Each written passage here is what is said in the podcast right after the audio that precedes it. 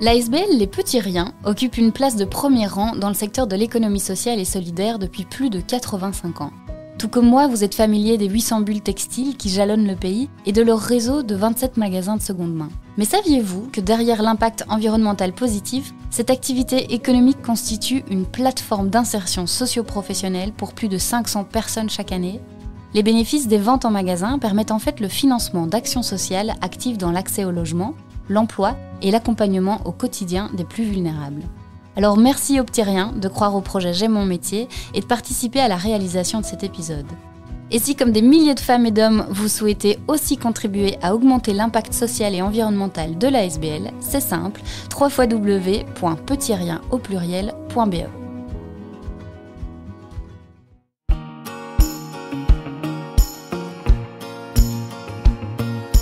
Bienvenue dans le podcast J'aime mon métier, le premier podcast belge qui met en lumière les métiers humains et inspirants des secteurs du social et de la santé. Je suis Émilie Vinsotte, co-directrice de la plateforme du Guide Social, la référence depuis près de 40 ans pour de nombreux travailleurs et acteurs psychomédico-sociaux. J'aime mon métier, c'est l'envie de mettre sous les projecteurs ces métiers essentiels et chargés de sens qui tissent notre secteur associatif au quotidien et qui jouent un rôle indispensable au développement de la société. Nous sommes donc partis à la rencontre de ces femmes et de ces hommes qui aiment leur métier. Des gens résilients, engagés, passionnés, animés par cette soif de relations humaines. Pour Corentin, le sans-abrisme a été une évidence depuis ses 16 ans. Une rencontre avec un SDF, le regard que lui portent ses amis à l'époque, et un déclic éveille chez lui l'envie de faire de la lutte contre la pauvreté, les préjugés et l'injustice le fil rouge de sa carrière. Véritable passionné, cet assistant social de formation concilie son travail de directeur d'une maison d'accueil pour jeunes sans abri avec des activités de militants. Corentin nous raconte sa façon de voir la gestion d'équipe, ce fameux management bienveillant qu'il met au centre de sa pratique, et il nous fait découvrir la vie en institution, le communautaire à la fois vibrant et terriblement prenant. On part donc à la rencontre non seulement de son quotidien professionnel, mais aussi celui d'une vingtaine de jeunes sans abri en réinsertion, les fameux attachillants pour les intimes, vous comprendrez pourquoi, pour lesquels un accompagnement humain et authentique peut tout changer pour démarrer une vie d'adulte.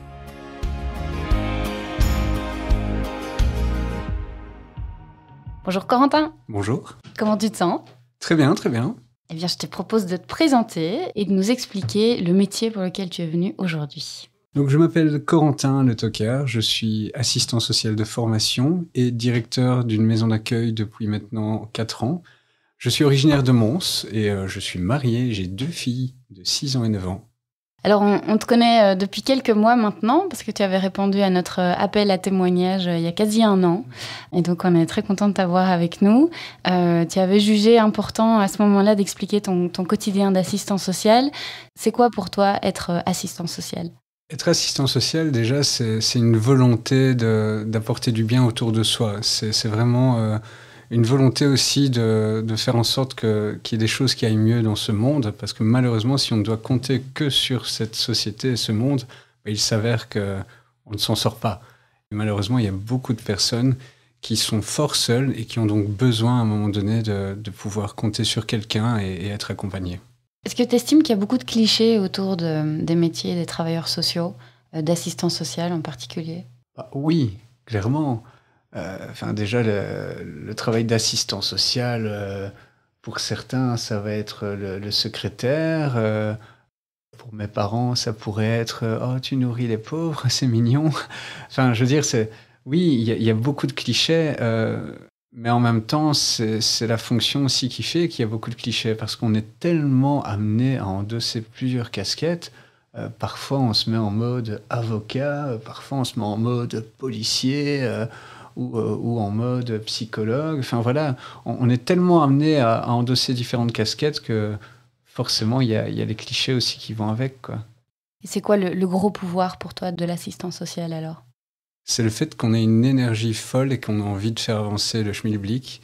Et, euh, et, parfois, on a des personnes qui, justement, sont au bout du rouleau et nous, on va pouvoir euh, permettre de, redonner de l'énergie. Quand j'ai des usagers qui me disent euh, c'est impossible, ben ça, ça m'excite d'autant plus. Donc, continue à me dire que c'est impossible et je vais d'autant plus mettre de l'énergie pour te prouver qu'il y a beaucoup de choses qui sont possibles.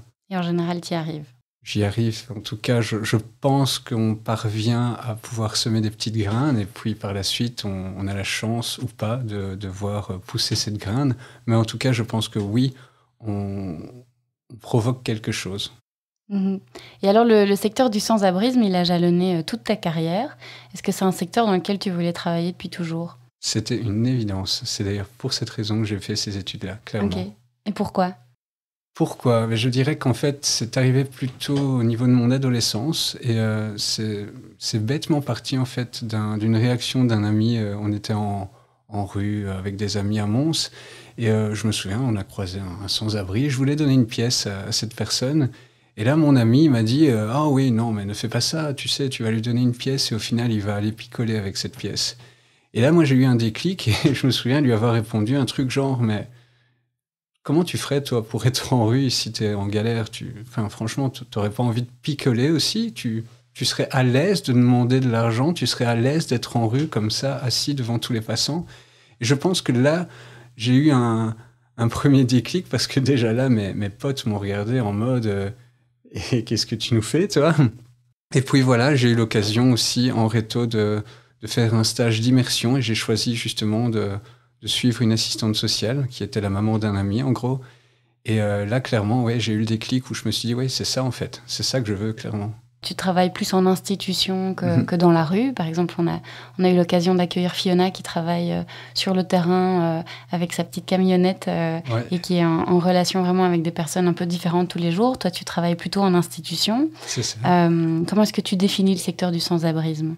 Le secteur du sans-abrisme, en fait, c'est assez passionnant parce qu'on rencontre tellement de personnes et des personnes qu'on ne pourrait pas imaginer voir là. Euh, j'ai déjà accueilli des, fils de médecins ou autres au sein de notre institution. On se rend compte au niveau des parcours qu'en fait, le sans-abrisme, ben, contrairement à ce qu'on peut croire, ça touche vraiment tout le monde. Et donc voilà, ce secteur, ben, il, est, passionnant de par ses rencontres, il est passionnant aussi de par la multitude de travailleurs qu'on peut rencontrer au sein de ce secteur. Euh, donc il y a effectivement des travailleurs sociaux de rue, il y a en institution, il y a des projets innovants aussi qui ont été créés, tels que des, euh, wasserettes mobiles ou des douches mobiles. Et alors je fais également partie moi d'une fédération qui est la fédération AMA qui regroupe l'ensemble de ces services. Et là, avec clairement, on, remarque qu'on a qu'on a une certaine hargne. Euh, on a vraiment envie de changer les choses. Euh, et, surtout qu'on constate que malheureusement, ça va de moins en moins bien. Les publics sont de plus en plus nombreux et vont de moins en moins bien. Et euh, oui, c'est ça, c'est tout ça, ce secteur-là, en fait. C'est un mélange d'amour que les gens peuvent nous apporter, mais aussi de, haine par rapport à toutes ces injustices et, tout ce qu'on peut voir qui ne tourne pas rond, quoi. Le métier d'assistant social est, très très vaste. Tu le savais ça en arrivant dans tes études? Je le savais, et je vais même aller plus loin, je savais aussi euh, clairement que je voulais par exemple travailler dans le secteur du sans-abrisme, et à l'inverse, je savais qu'il y a des secteurs qui ne m'intéressaient pas du tout. Euh, non pas parce que c'était nul ou autre, mais parce que moi, je ne me sentais pas personnellement travailler dans d'autres secteurs. Par exemple, le secteur euh, des personnes âgées, c'est un travail passionnant, mais je sais que moi, j'ai, en tout cas à ce moment-là, peut-être moins maintenant, mais j'avais beaucoup de difficultés avec tout ce qui touchait à la mort. Et malheureusement, c'est un secteur où euh, la mort, on y est confronté euh, assez souvent. Mhm. Et quels souvenirs tu gardes de tes études? Mes études, c'était trois, je vais même dire quatre années fantastiques, étant donné que j'ai doublé. J'ai tellement profité que j'ai doublé ma première. Euh, mais sinon, c'était génial parce qu'en fait, en secondaire, moi, j'ai vraiment galéré. J'ai eu des examens de passage chaque année. Enfin, vraiment, c'était très difficile. J'ai eu l'occasion de découvrir ces études-là, et, là, c'est incroyable, en fait, parce que quand on fait ce qu'on aime, on le fait bien. Et, donc, je suis ressorti de là avec euh, la distinction. En plus de cela, j'ai eu l'opportunité d'être engagé directement, donc je, je n'ai même pas chômé un seul jour. Et en plus de cela, j'ai rencontré une femme qui est toujours, évidemment, ma femme, et avec qui on a deux filles. Et donc, vous êtes tous les deux assistants sociaux aujourd'hui C'est bien ça, oui. Et elle travaille dans quel secteur? Elle, elle travaille plutôt dans le secteur hospitalier. Ok. Et vous parlez beaucoup boulot à la maison, ça va? Pas du tout. Pas du tout. Pas du tout, parce que autant on est tous les deux assistants sociaux, autant on est totalement différents. Elle, elle a ce besoin, et c'est très bien, de, de, fermer la porte du travail quand on rentre à la maison. Et, euh, et c'est très bien, parce que moi, justement, j'ai parfois du mal à la fermer. Et donc toi, tu t'es fait engager dans ton lieu de stage. Oui. C'est ça? Tu peux nous en dire un peu plus? Mais donc voilà, j'ai effectué mon stage de troisième dans une maison d'accueil, la maison d'accueil Saint-Paul à Mons. C'était clairement mon objectif, faire un stage dans le secteur sans-abrisme en troisième. Et euh, une fois que j'ai présenté mon TFE, en fait, on m'a annoncé qu'une assistante sociale était enceinte et donc qu'elle était écartée. Ben, c'est clair que j'ai montré mon intérêt, certain. Euh, et, puis voilà, je pense qu'ils étaient aussi assez contents de moi, donc ils m'ont proposé ce poste. Euh, c'était un poste d'assistant social au sein d'un service d'accompagnement extérieur. Donc en gros, j'accompagnais les, les, anciens résidents de la maison d'accueil qui avaient un logement. donc j'ai fait ce travail-là pendant un an et j'en garde de très bons souvenirs. Et c'était quoi ta première claque finalement que tu te prends euh, en voyant le terrain, euh, dans la réalité vraiment du sans-abrisme et peut-être des illusions que tu avais par rapport à ce secteur? Ma première claque, je dirais qu'elle n'est pas forcément venue du public, elle est venue de, certains professionnels. Euh, au départ, je l'ai un peu mal pris, mais avec du recul, je me suis rendu compte que c'était vraiment bienveillant. En fait, la première claque, c'est qu'un jour, on m'a dit, Corentin, tu te calmes en fait. tu te calmes, tu peux pas tout faire. Euh, il y a 24 heures sur une journée parce que voilà, moi j'étais un acharné, je voulais absolument, je me mettais euh, des objectifs, une certaine pression. Et là, c'est les collègues de l'époque qui, qui m'ont un peu refroidi. Mais avec du recul, en fait, euh, voilà, je, suis bien conscient que c'était vraiment une manière bienveillante de, de dire on t'apprécie, donc prends soin de toi. Ben, c'est clair. Et tu as une mission ou une, une anecdote qui t'a marqué à cette époque-là, dont tu te souviens encore maintenant? Mais Je dirais déjà que mon, mon départ, ça m'a assez touché parce que autant pour moi c'était clair qu'ils allaient me manquer. Et, euh, et, pour eux, en fait, je me suis rendu compte que ben voilà, j'ai eu des, des, chouettes cadeaux. Euh. Enfin, moi, il faut savoir que j'adore la nourriture. Hein, et euh, je me souviens de, de, trois gars qui habitaient ensemble dans une maison. Hein, C'était une colocation. Et ils se sont ramenés avec un gros Tupperware de boulettes sauce tomate faites maison. J'étais hyper touché. Je me suis dit, mais c'est génial, quoi. Non seulement je vais bien manger, en plus, vous, vous l'avez fait avec amour. Enfin, vraiment, j'étais j'étais vraiment agréablement surpris. J'ai d'ailleurs gardé contact avec plusieurs anciens. Et, euh, et puis par la suite aussi, euh, quand j'étais dans un autre boulot, ben, j'avais souvent des contacts avec mes anciens collègues qui me disaient, ah, tu sais, un tel, euh, on le voit plus trop maintenant que tu es parti. Et c'est là que je me suis rendu compte qu'en fait, le lien social qu'on pouvait créer avec ces gens, ben, c'était, c'était un truc de fou en fait. Et tu quittes alors ce, boulot après une première année euh, bien enrichissante. Euh, et là, d'après ce que j'ai lu dans ton article, donc euh, tu, tu, entres dans le réseau des ASBL des petits riens. Explique-nous déjà comment fonctionne ce réseau des petits riens. C'est donc pas juste un magasin ou juste un défilé, ils font plein d'autres choses. Du tout, oui, effectivement. Tout ça. Et donc les petits riens, en fait, c'est une très grande entreprise d'économie sociale qui vise à lutter contre la pauvreté et l'exclusion sociale. Et donc, en fait, les petits riens, il y a beaucoup de personnes connaissent les petits riens à travers justement les bulles à vêtements, les dons mhm. que l'on peut faire et euh, toutes ces boutiques qu'il y a à travers toute la Belgique. Et en fait, l'objectif vraiment de, de, la vente des, des, vêtements et des meubles, c'est justement de pouvoir euh, réinjecter euh, les bénéfices dans les actions sociales des petits riens. Et aujourd'hui, les actions sociales des petits riens, ce sont donc trois maisons d'accueil. Une maison d'accueil pour hommes seuls de 20 à 60 ans, une autre maison d'accueil euh, d'où je suis directeur, qui est la maison d'accueil Atome 1824 pour les 18-24 ans, et une dernière maison d'accueil qui a ouvert il y a un an et demi pour les familles monoparentales. À côté de ça, il y a aussi un service de guidance à domicile et un service social général. Ok. Et comment est-ce que tu t'es retrouvé dans, dans ce grand écosystème? C'est ma femme, figure-toi, qui, qui, a trouvé cette offre et qui m'a parlé des petits riens. J'ai postulé et j'ai eu la chance en fait de tomber sur un, sur un type super qui était euh, donc le directeur des actions sociales de l'époque, des petits riens donc, et qui était auparavant lui-même directeur de la Maison Saint-Paul, ce que je ne savais pas. Donc forcément, il y a déjà eu un lien, point commun, à savoir la Maison Saint-Paul. Et puis voilà, il m'a engagé euh, directement et, et puis là, j'ai découvert euh, la capitale, c'était déjà quelque chose. Euh, et, puis j'ai découvert aussi ce, réseau bruxellois qui est juste impressionnant en fait. Dont tu fais partie maintenant parce que tu es aussi engagé dans le mouvement Away Home. C'est ça, oui. De par ma fonction de directeur, effectivement, j'essaye un maximum de, de, sortir de mon institution pour faire avancer un peu la, cause. Et, donc, je fais partie de plusieurs mouvements, dont le mouvement Home qui vise en fait la fin du sans-abrisme des jeunes. Alors c'est assez ambitieux, euh, mais euh, voilà, on, est confronté malheureusement à une hausse très grande de, jeunes sans-abri, et sur Bruxelles, mais également partout à travers la Belgique. Et donc l'idée, c'est vraiment qu'on puisse se rassembler à différents acteurs pour réfléchir en termes de prévention, d'action, pour pouvoir interpeller et vraiment faire en sorte en fait qu'il y ait une meilleure prise en charge, mais aussi et surtout qu'il y ait moins de, jeunes en rue. Mhm. Mais qu'est-ce qu'il y a derrière euh, ton engagement? Est-ce que tu as, as, des envies pour le secteur euh, du sans-abrisme? Tu as des, des, revendications particulières? Oui, mais c'est clair que moi, dès que, dès que j'ai vu qu'on cherchait des administrateurs pour la fédération AMA, j'ai j'ai pas hésité longtemps en fait pour postuler parce que j'avais vraiment envie de mettre la question des jeunes en errance euh, dans, les débats. Euh, parce que voilà, secteur du sans-abrisme, souvent on parlait des, adultes, on parlait des, enfants aussi, mais on parlait moins des jeunes adultes.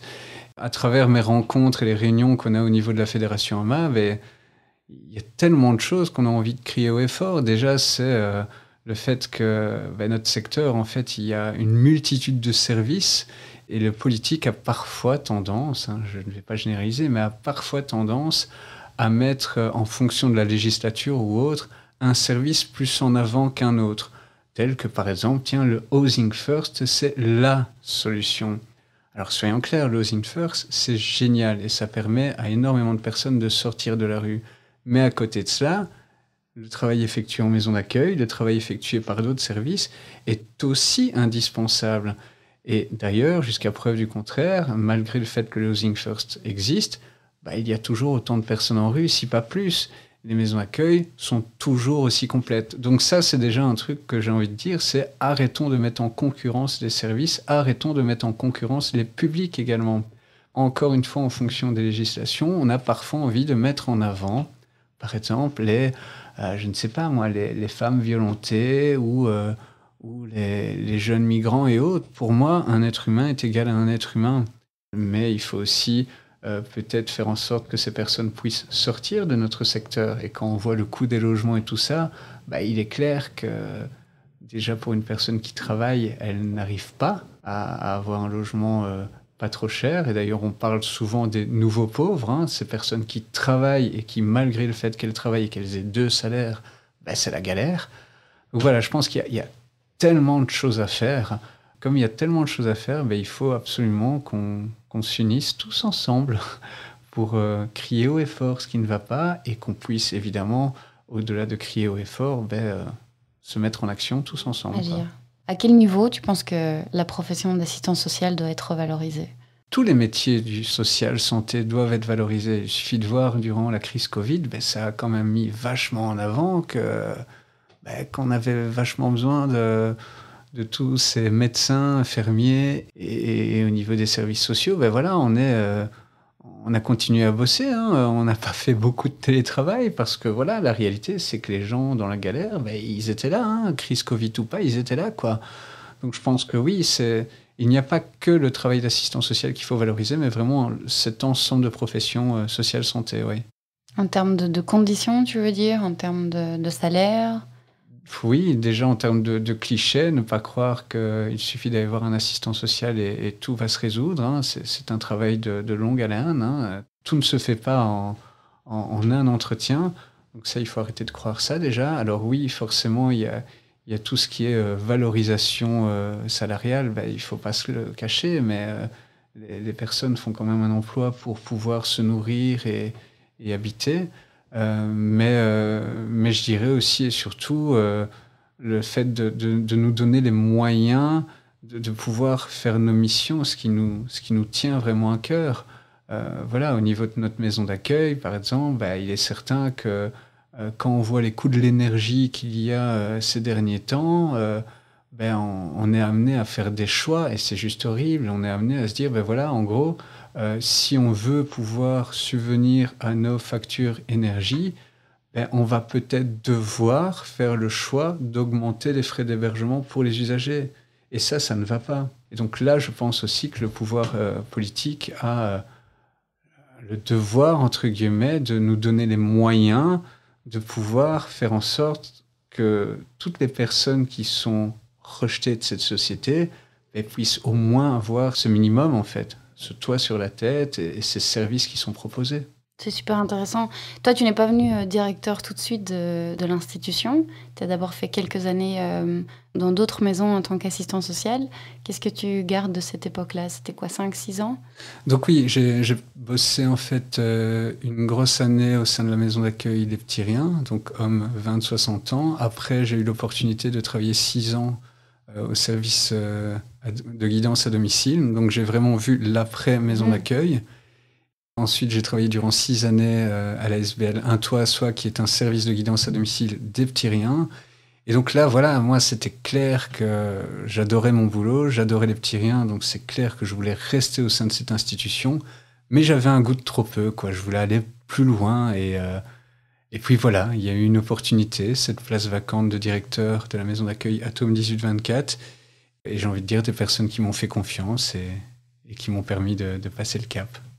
Tu as dû faire une formation particulière ou faire quelque chose de, spécial pour devenir directeur? Non, mais moi, j'ai été clair sur le fait que je voulais me former parce que je ne connaissais pas du tout cette fonction. Alors on a essayé de me rassurer, hein, ce qui a plus ou moins marché, hein, où on me disait t'inquiète pas, on va t'aider, tu ne seras pas seul, les petits riens c'est une grosse boîte, il y a quand même pas mal de services ressources. Mais à côté de ça, effectivement, j'ai voulu moi-même faire une formation en management bienveillant euh, euh, et, aussi voilà euh, gestion de réunions et autres pour m'outiller au plus. Mhm. Qu'est-ce que c'est le management bienveillant? Management bienveillant. Et donc le management bienveillant, en fait, ça, ça, vise à faire en sorte que le, que le manager prenne bien soin de ses équipes. parce que voilà, moi, comme je le dis toujours, les équipes, c'est la meilleure boîte à outils du, du, directeur, de la direction. Et donc, il faut en prendre soin. Il faut en prendre soin. Et donc, c'est vraiment tous des, outils qu'on apprend pour euh, prendre les décisions euh, communes, euh, pour faire aussi en sorte que la personne se sente soutenue par la direction et non pas jugée et contrôlée comme on pourrait le croire.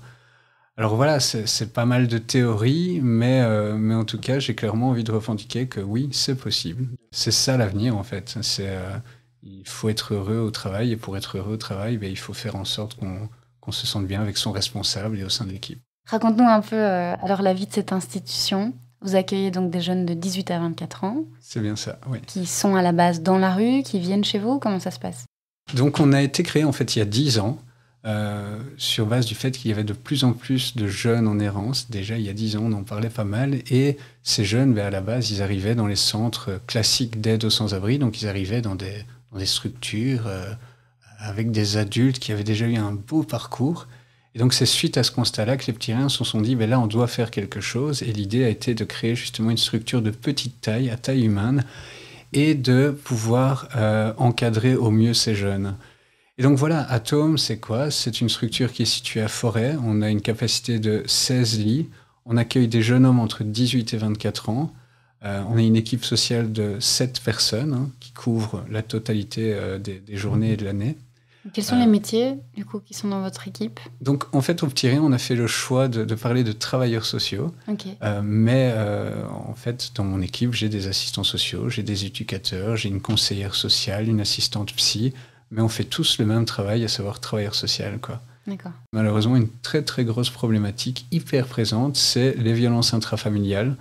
Et donc, voilà, dans nos publics, on a des jeunes euh, qui, euh, qui sont passés par la rue, et malheureusement, il y en a de plus en plus quand même, des jeunes en errance.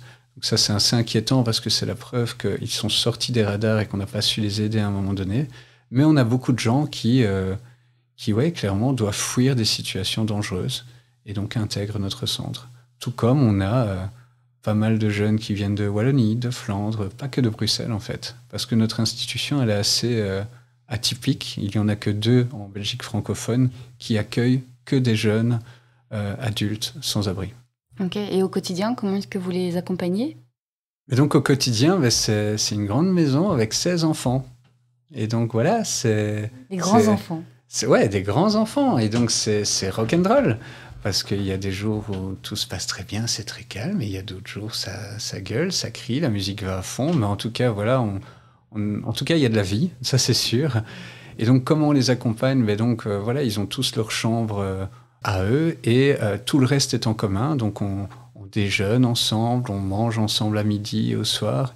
Ils sont également amenés à, gérer les tâches de la maison, à savoir le nettoyage et autres. Euh, c'est eux également qui font la cuisine avec les travailleurs sociaux. Donc cette maison, en fait, on fait en sorte qu'elle vive tous ensemble. Et c'est ça qui est chouette, c'est qu'on a l'occasion de parler avec les jeunes euh, pendant qu'on prépare le, repas du soir, par exemple. On n'est pas obligé d'attendre d'être derrière un bureau pour parler avec ces jeunes. Ou alors on, discute avec eux autour d'un kicker ou, euh, autre. Et, alors le travail avec eux, bah, alors oui, il y a des bases, hein. il y a des démarches sociales assez classiques tels que euh, la domiciliation, récupérer un, revenu ou, prendre contact avec les différents organismes scolaires ou formations. Mais à côté de ça, ces jeunes, quand ils arrivent chez nous, ils, qui se sentent à l'aise, ben, ils ouvrent leur mallette et là, euh, ça commence à être du sérieux parce que là, on attaque parfois des, très gros dossiers, dont parfois des dossiers très sensibles tels que les violences intrafamiliales. On nous parle parfois de l'aspect communautaire qui peut justement être assez lourd à porter au quotidien. Est-ce que toi, tu le vis de la même façon ou justement c'est ça qui te fait vibrer? Ah, C'est ce qui me fait vibrer, clairement. Parce que voilà, comme je le disais, il y a toujours de la vie. Ce qui est génial, c'est que justement, à un moment donné, si euh, je suis seul dans mon bureau et que j'ai envie d'un petit break, euh, je sais que si je sors de mon bureau, ben, j'aurai l'occasion de trouver quelqu'un à qui parler, avec qui discuter. Alors le communautaire, ben, il faut être conscient que le communautaire, oui, ça peut être difficile. Il y a des aspects positifs et des aspects négatifs en fait du communautaire. Hein. Mais euh, je me rends compte qu'il y a quand même d'aspects fameusement positifs. Euh, quand on a un petit jeune qui arrive tout timide, euh, et il suffit d'observer, hein, on voit très vite que il va être protégé d'une certaine manière par d'autres. Et donc ça, c'est assez chouette, quoi. Je, dis souvent aux jeunes, une maison d'accueil, c'est pas un hôtel où on a fait le choix d'y aller. Quoi. Malheureusement, ici, on n'a pas envie de se retrouver en maison d'accueil, mais on s'y retrouve. Et donc voilà, on est confronté à, énormément d'autres personnes qui, euh, qui, ont une éducation différente, avec parfois des personnes qui ne euh, sont pas très propres, mais euh, il faut bien se rendre compte que voilà, c'est ça toute la difficulté et toute la richesse. Et, moi, je demande surtout à ces jeunes d'être patients et de nous faire confiance, nous, travailleurs sociaux, parce que notre objectif, c'est justement de faire en sorte que, que cette communauté, entre guillemets, fonctionne. Mais on est clair aussi sur le fait qu'ils ne vont pas ressortir euh, forcément tous euh, meilleurs amis de cette communauté, loin de là. Quels vont être euh, vos objectifs en tant que travailleurs sociaux alors pour, pour les différents jeunes? Nos objectifs, ça va être en premier de permettre à ces jeunes de pouvoir se poser, se reposer, ça c'est vraiment la base, et de pouvoir reprendre confiance en eux euh, et, alors tout cela aura pour but, on l'espère, de, pouvoir un peu euh, leur permettre de rêver à nouveau, en fait. On a un jeune actuellement, il, rêve d'être bijoutier. Ben en fait, c'est possible. C'est possible d'être bijoutier. Maintenant, voilà, tu, as un toit sur la tête, on est là pour toi et, euh, et on va viser cet objectif. Alors, je ne dis pas qu'il va sortir de notre centre en étant bijoutier, mais en tout cas, j'espère de tout cœur que quand il sortira de chez nous, ben, il aura vraiment envie d'être bijoutier et il va croire que c'est possible. Vous les accompagnez vraiment à un, moment crucial de leur vie, en fait. Le, choix d'un métier, le choix d'une carrière ou non, le choix d'études. Vous, vous accompagnez le jeune à la carte, entre guillemets, en fonction de ce avec quoi il arrive Ou est-ce que vous avez des, guidelines euh, qui vous sont donnés Non, c'est clairement à la carte, hein, mais en tout cas, il est clair, on, ne s'en cache pas et les jeunes le savent. Nous, notre spécificité au-delà du gîte et du couvert, c'est vraiment de travailler au quotidien, enfin, sur le quotidien de ces jeunes, sur mmh. l'occupation. Donc il y a non seulement l'occupation au niveau de la gestion de notre maison d'accueil, hein, donc comme je l'ai dit, c'est les jeunes qui vont être amenés à cuisiner, à nettoyer, à aller à la bulle à verre, faire le jardinage ou autre. Mais à côté de ça, on va vraiment travailler à la carte avec eux sur tiens, quel est ton projet? Alors il est évident qu'on a des jeunes qui nous disent, ben voilà, moi j'ai vraiment envie de terminer mes études, c'est assez clair pour eux, ils savent ce qu'ils vont faire et donc la sécurité de notre centre va faire en sorte qu'ils vont pouvoir continuer. Mais à côté de ça, on a plein de jeunes qui nous disent, en fait, moi je ne sais pas quoi faire.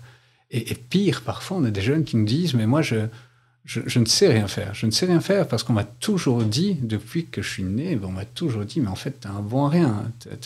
toi, tu sais rien faire. Donc, euh, non, je ne sais rien faire. Et là, ça va être plus compliqué parce que là, justement, il y a toute une confiance en soi qu'on va devoir essayer de rattraper. Et parfois, c'est très compliqué parce qu'on ne va pas savoir, nous, euh, récupérer 18 années euh, de, entre guillemets, mauvaise éducation. Ou... Enfin voilà, c'est, c'est pas évident, quoi. j'imagine. Et toi, en tant que directeur, tu es quand même fort en contact avec ces jeunes? Je suis toujours en contact avec ces jeunes. Donc mon bureau, il est toujours ouvert. Ces jeunes, je les vois tous les jours. Euh, je, mange avec eux et tout ça. Enfin, pour moi, c'est important. C'est important d'être en contact avec ces jeunes parce que déjà, je, ne pourrais pas faire autrement, déjà. Euh, mais aussi parce que ça me permet de, de sentir comment va l'institution, tout simplement. Je ne sais pas si je travaillerai toujours avec des jeunes, mais ce qui est clair, c'est que ces jeunes, ils sont, ils sont passionnants, mais en même temps, ils sont très prenants. Et nous, d'ailleurs, on les appelle les attachants. Parce que voilà, ils sont à la fois hyper touchants et à la fois, ils peuvent avoir parfois des réactions ou des comportements où on a juste envie de dire Mais qu'est-ce que tu me fous, quoi? Qu'est-ce que tu me fous? Mais ils nous apportent énormément, quoi. Qu'est-ce qui t'apporte, justement? Ils nous font réagir, quoi. Ils nous font réagir, parfois ils nous font rire. Euh, de par leur discours, euh, oui, clairement, on, a, on ne peut que bouger, on ne peut que réagir, quoi. Et c'est ça qui est bien. Et, euh, et puis, il y a aussi le fait qu'on se dit, mais allez, entre 18 et 24 ans, c'est un âge moi, souvent, je, rappelle à mon équipe, je leur dis, mais vous savez, à 18 ans, où étiez-vous, quoi? Moi, à 18 ans, j'étais encore chez papa, maman, en fait. Hein. Euh, moi, quand je galérais, bah, j'avais besoin de papa et maman. Ces jeunes-là, ils n'ont plus rien, en fait. Donc, moi, ils, m'impressionnent, ces jeunes. De me dire à 18 ans, parce qu'une grande majorité, ils ont en dessous de 20 ans, hein, donc la grande majorité, ils sont dans notre centre, ils n'ont plus de contact, il y en a même parfois, ils ont fui un pays ou autre. Waouh, quoi. Quel courage. honnêtement, moi, j'admire, quoi. Tu as des anecdotes à nous partager de victoires comme de moments euh, plus compliqués pour qu'on se rende vraiment compte de la, du quotidien que vous vivez? Bah, Des victoires, effectivement, c'est ce, qui, ce qui nous fait avancer. C'est euh, quand, par exemple, euh, on a un usager qui rentre le premier jour tout timide ou quand il nous parle de sa situation, il, il croit en rien. Et, puis plusieurs mois plus tard, ben, en fait, on se retrouve avec euh, la même personne euh, euh, qui, qui, a la patate et il a un projet et puis il nous annonce qu'il va nous quitter pour un logement et, nous, on est professionnels, donc on lui dit allez, c'est cool, tu repasses de temps en temps dire bonjour, ça va aller, ça va aller. Et lui, il nous regarde en disant bah oui, ça va aller, pourquoi ça n'irait pas? Et en fait, on se rend compte que il, est prêt, va peut-être plus nous manquer à nous que, que lui, on va lui manquer en fait. Et donc voilà, c'est génial quoi. Maintenant, dans, les choses pas simples, ben, c'est quand effectivement on, y croit, on est plusieurs dans l'équipe à, croire en des choses, où, on va se remuer ciel et terre, et, puis la personne se met en échec. Donc ça, c'est toujours compliqué, et on doit pouvoir faire le deuil que tout n'est pas parfait, mais c'est vrai que c'est assez compliqué quand on met une grande énergie de, voir après, euh, à cause d'un comportement ou autre, euh, euh ben, voilà, que ça ne se passe pas bien. L'exemple type, c'est le jeune qui est chez nous, qui avance dans son projet, qui reprend des études, qui, parvient à, renouer contact avec sa famille, et puis il en vient, je ne sais pas pourquoi, à, frapper, à, enfin voilà, à être agressif physiquement avec un autre usager. Et donc malheureusement, on ne peut pas cautionner ça, on doit le renvoyer du centre. Là, c'est clair que c'est chiant, quoi. C'est chiant parce qu'on se dit tout ça pour ça, quoi. Donc voilà. Mais à côté de ça, on, essaye d'être conscient et de, se concentrer sur le séjour et de se dire, ben voilà, le séjour lui a apporté quelque chose, on a fait beaucoup de choses. Malheureusement, la sortie, euh, on aurait préféré mieux, quoi. Et à titre plus personnel, alors comment est-ce que tu gères euh, justement les, galères, les coups durs? J'utilise beaucoup l'équipe, ça c'est sûr. Je profite également de, mes collègues, euh, directeurs d'autres institutions, et puis voilà, moi je suis quelqu'un euh, qui, aime beaucoup le réseau, donc je, je, profite aussi énormément du réseau, de la fédération AMA pour pouvoir justement discuter avec les autres collègues. D'ailleurs, en discutant avec d'autres collègues, on se rend compte qu'en fait on n'est pas seul, qu'on est tous dans la même galère. Quoi. Et donc voilà, ça renforce quoi. Et si tu dois faire le bilan de, de cette euh, grosse dizaine d'années de carrière sur le secteur du sans-abrisme et puis sur le métier d'assistante sociale, qu'est-ce que tu pourrais nous dire? Euh, bah, Au niveau du secteur du sans-abrisme, je, je, constate malheureusement que c'est limite de pire en pire. On a de plus en plus de demandes, les personnes vont de moins en moins bien et le réseau est, assez saturé partout. Mais à côté de ça, euh, ce qui fait tenir, c'est qu'on se rend compte qu'il y a énormément de partenaires et d'institutions qui, qui, sont hyper motivés et qui veulent bien faire. et au niveau du travail d'assistant social, ben, c'est, j'ai une impression peut-être que des personnes font ce travail parfois pour se soigner elles-mêmes. Voilà, je, retrouve moins, par exemple, ces personnes qui veulent se battre pour la société et, qui veulent vraiment se battre au-delà de leur institution.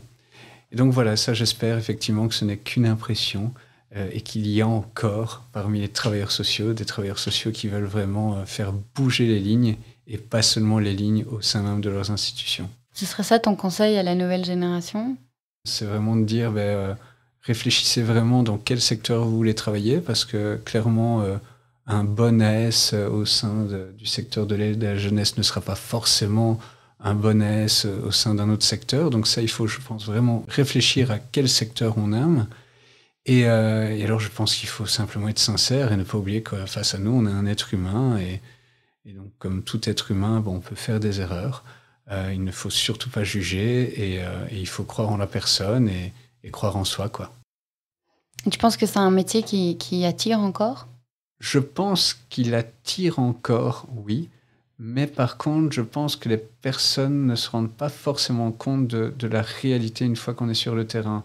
Et, n'arrivent pas toujours, et, je ne dis pas que c'est facile loin de là, mais n'arrivent pas toujours à pouvoir encaisser toute cette misère en fait. Euh, parce que voilà, c'est pas simple, hein, c'est clair. Moi, j'ai la chance euh, de, pouvoir rentrer chez moi et, et retrouver ma famille et penser à autre chose.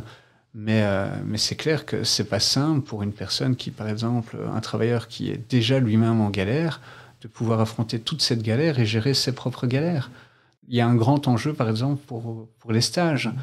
Les stages, c'est vraiment des moments cruciaux où tu peux justement découvrir une réalité. Comme je le disais tantôt, ben voilà, il est indispensable de savoir où on met les pieds, de savoir dans quel secteur, à l'inverse, on ne mettrait pas les pieds parce que ça ne nous correspond pas. Tu fais donc partie de ces gens qui aiment leur métier. Tu peux nous, nous dire en quelques mots, euh, pour terminer, pourquoi tu aimes ton métier? Entendre un usager qui est fier de parler de son parcours, ben pour moi, ça, ça, vaut tout le salaire du monde, en fait. Et à côté de ça, ce qui est passionnant, ben c'est effectivement de faire chaque jour des super rencontres avec tous ces attachants qui, euh, nous expliquent à la fois leurs galères passées, leurs victoires, leurs échecs, et, euh, qui se livrent à un moment donné à nous. Et ça, c'est, bah, ça n'a pas de prix en fait. Pour terminer euh, cet épisode, euh, on demande à, tous les gens qui passent par le micro de nous, de nous conseiller un livre, un film, une série, quoi que ce soit qui nous permettrait de, de nous mettre un petit peu à ta place le temps de quelques minutes ou quelques heures. Qu'est-ce que tu pourrais nous conseiller, soit sur le secteur du sans-abrisme, soit sur ton métier euh, d'aujourd'hui? Mais Écoute, je viens de sortir d'un certificat en développement du pouvoir d'agir je trouve assez passionnant. Hein. Donc l'idée, c'est vraiment de faire en sorte que la, la, personne puisse retrouver du pouvoir par elle-même et pour elle.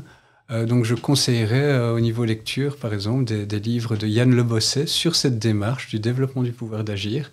Et j'inviterai d'ailleurs les, travailleurs sociaux qui sont sur le terrain depuis une paire d'années de, pouvoir éventuellement suivre cette formation parce qu'elle permet vraiment de, de se recentrer un peu sur, euh, sur l'autre, en fait. Moi, ça, ça m'a apporté beaucoup, en tout cas, cette formation. merci pour le partage. Merci beaucoup, Corentin. Merci, merci d'être passé par ici et puis bonne continuation. Merci bien. merci d'avoir écouté ce témoignage jusqu'au bout. Nous espérons qu'il vous a plu, inspiré, informé, remotivé, voire même donné l'envie d'une reconversion. Si c'est le cas, aidez-nous à diffuser ce podcast un maximum. Comment? En partageant par exemple le lien du podcast autour de vous, en le notant de 5 petites étoiles sur les plateformes d'écoute ou en usant du bouche à oreille sans modération. Et si ces thématiques vous intéressent, n'hésitez pas à aller faire un tour sur le site du guide social ou directement sur le site de J'aime mon métier, www.j'aime-mon-métier.be. Et enfin, si vous avez une question, une suggestion ou une envie de prendre la parole, envoyez-nous un email à podcast.guidesocial.be. Merci pour votre soutien et à bientôt